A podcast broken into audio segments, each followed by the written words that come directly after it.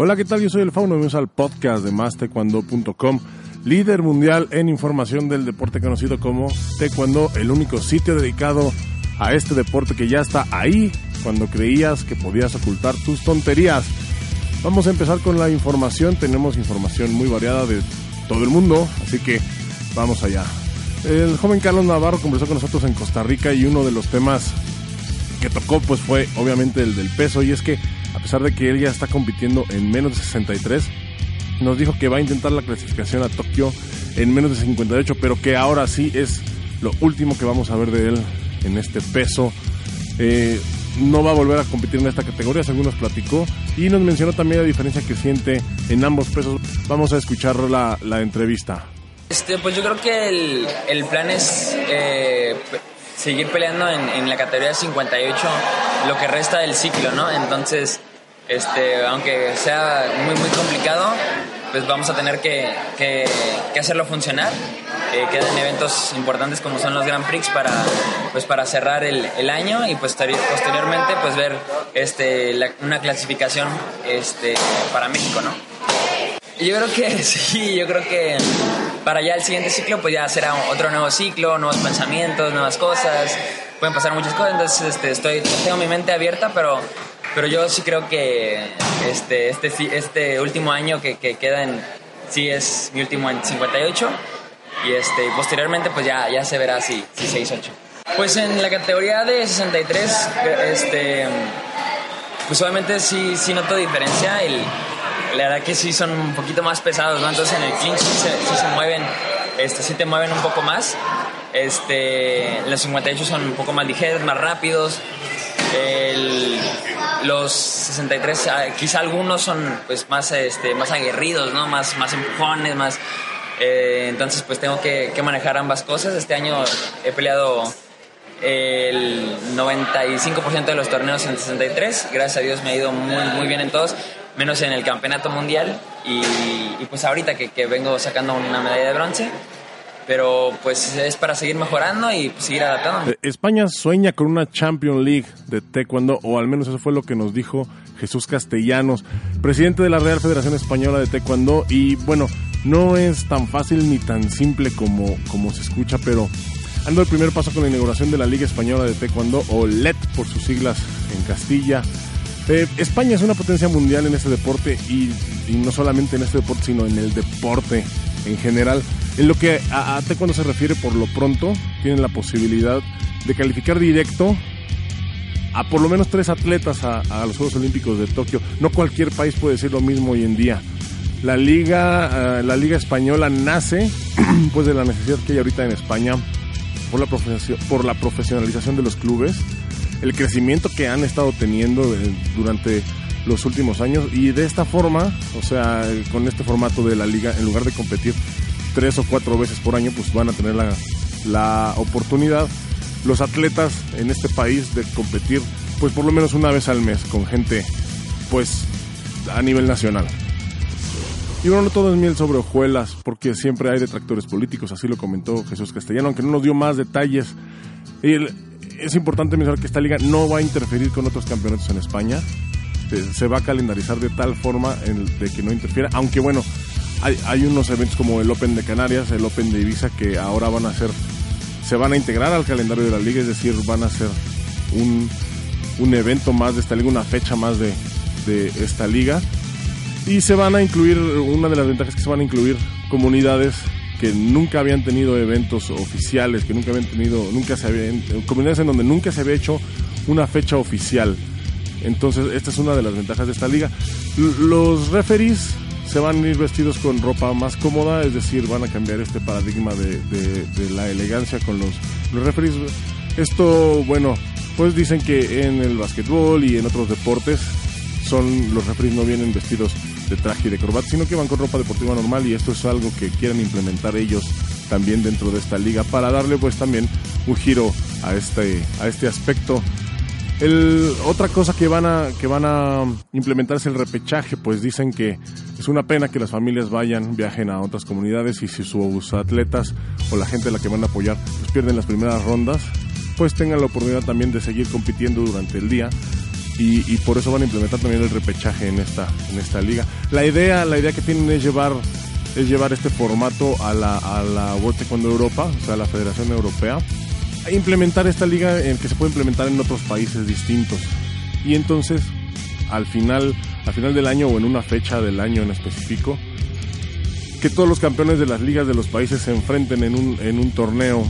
Esto pues es lo que se hace en el fútbol con, lo, con la Champions League. Entonces quieren, quieren implementar esto. Esto obviamente pues va a tomar algún tiempo, pero bueno, es, es muy interesante lo que están haciendo, eh, sobre todo en Europa que la logística, que, los países están muy cerca y pues mucho más fácil organizar esto en cuestión de, logística. Ojalá y se les prenda el foco también de este lado, de este lado del Atlántico para poder, para poder pensar pronto en, en ligas, en ligas individuales en los países y tal vez una liga general, pero bueno, eso lo veremos al tiempo. Eh, la Real Federación Española de Taekwondo, hablando de, de ellos, pues dicen que gozan de la plena confianza de la Mundial, pues les ha otorgado la organización del Campeonato Europeo Junior y Cadete, que se está realizando ahorita y que comprendió, eh, empezó el día primero, termina el día 6. Además de que este mismo mes, para el día 31, los países europeos van a Bari, Italia, para disputar el campeonato europeo absoluto. Esté pendiente de mastecondo.com porque tenemos los resultados la Copa Presidente de América, evento pues que ha ido ganando popularidad en los últimos tiempos, se realizará este año con puros cintas negras, además de que ya, ya rebasaron el, récord que tenían de asistencia, de asistencia con, con cintas negras. Este año dará wildcards a título personal para el Panamericano 2020 a los ganadores, así que bueno, pues todo el mundo quiere ir, todo el mundo quiere participar. Y sobre esto, sobre esto nos hablaron, así que vamos a escuchar acerca de las wildcards. and we'll be providing a wild cards to top four winners for next year's Senior Pan Am Championship, which will be held in Costa Rica in coming June. This event will be only for black belts. We normally used to have a color belts, but our black belt competitors are growing numbers. So we decided just to do black belts this year. My recommendation is that's where all the Pan Americas, the best athletes will come for the G2 ranking points and it's going to be one of our biggest event of the year. So we look forward you participating, and all of the uh, top athletes around the world will be there as well. And I wish you the very best luck and look forward to seeing you there. Hablábamos hace un rato sobre sobre la liga española y, y, la innovación que va a ser esto, pero también allá en Europa la WTE pues no se está quedando atrás en cuanto a innovación se refiere. Acaban de presentar un programa denominado como Generation 24, que se trata, se trata de impulsar atletas junior y cadetes de rumbo a los Juegos Olímpicos de 2024. Van a dividir Europa en cinco regiones y van a implementar campeonatos regionales. Los ganadores de cada región se van a enfrentar al final en lo que será denominado como la gran final de Generation 24. Así que pues vamos a estar también pendientes de esta iniciativa porque suena bastante, bastante interesante. Durante la inauguración del Campeonato Mundial de Puebla en el 2013, el presidente de la Federación Mundial eh, dijo algo muy interesante. Dijo que había muchos atletas que eran el orgullo de su país gracias al taekwondo. Y bueno, esto no nada más hoy en día es eh, referente a los atletas, sino que ya también hay muchos directivos que están siendo reconocidos en su país. Uno de ellos es Ire Isaka, presidente del Comité Olímpico y Deportivo de Níger y miembro del Consejo Ejecutivo de la Federación Mundial, que fue condecorado con la medalla al mérito deportivo por ser por el primer ministro de su país. Así que pues enhorabuena para, para el señor Isaka. El pasado Grand Prix de Shiba en Japón culminó siendo pues un verdadero desastre para el continente americano, pues de 48 atletas que este continente eh, tenía de nueve países diferentes. Tan solo María Espinosa de México logró conseguir una medalla de bronce. Esta medalla posiciona a México en el, en el top 10, más específicamente en el décimo lugar del medallero general del el Grand Prix. Vamos a ver también, este, vamos a ver cómo, cómo les van los siguientes eventos a, a los países americanos.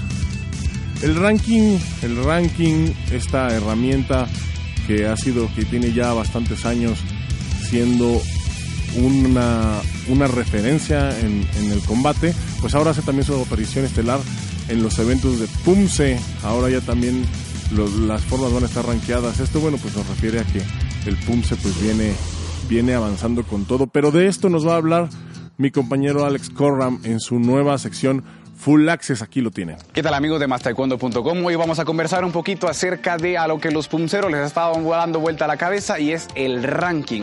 Esto ha sido el tema del pan de cada día de nosotros los punceros, porque me incluyo, y es que hace algunos años ya se había hablado de este ranking y ya se han sumado puntos así son las cosas, pero esto no se ha hecho público, es decir, que la gente no puede entrar a ningún lado para poder ver la cantidad de puntos que han sumado los competidores en, los diferentes eventos a nivel mundial, pero se supone que ya han habido puntos. Ahora, Federación Mundial ha hecho la aclaración y ustedes ya lo pueden disfrutar a través de mastaekwondo.com, a través de las notas escritas, que el ranking ya va a ser puesto en escena a partir del Campeonato Mundial que será el próximo año, en mayo específicamente en Dinamarca, donde ya van a poderse tener los competidores sembrados luego del diferente modo de competencia que ya se tendrá en ese Campeonato Mundial.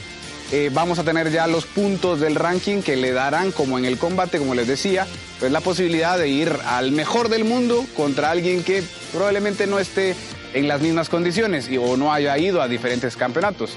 Esto pues ya con el objetivo de profesionalizar eh, la disciplina y dar un pasito más en esa vía olímpica. Recordemos que ya se tuvo en Grand Prix en Roma y la idea es poderlo tener nuevamente. Ojo que el dato es que vaya a estar quizás en el Grand Prix final de México del próximo año, así que hay que estar atentos al dato. Yo ya les daré, ojo, esto estoy diciéndolo es lo que estamos manejando un poquito de información, pero que dentro de poco vamos a hacerla totalmente oficial, se los aclaro.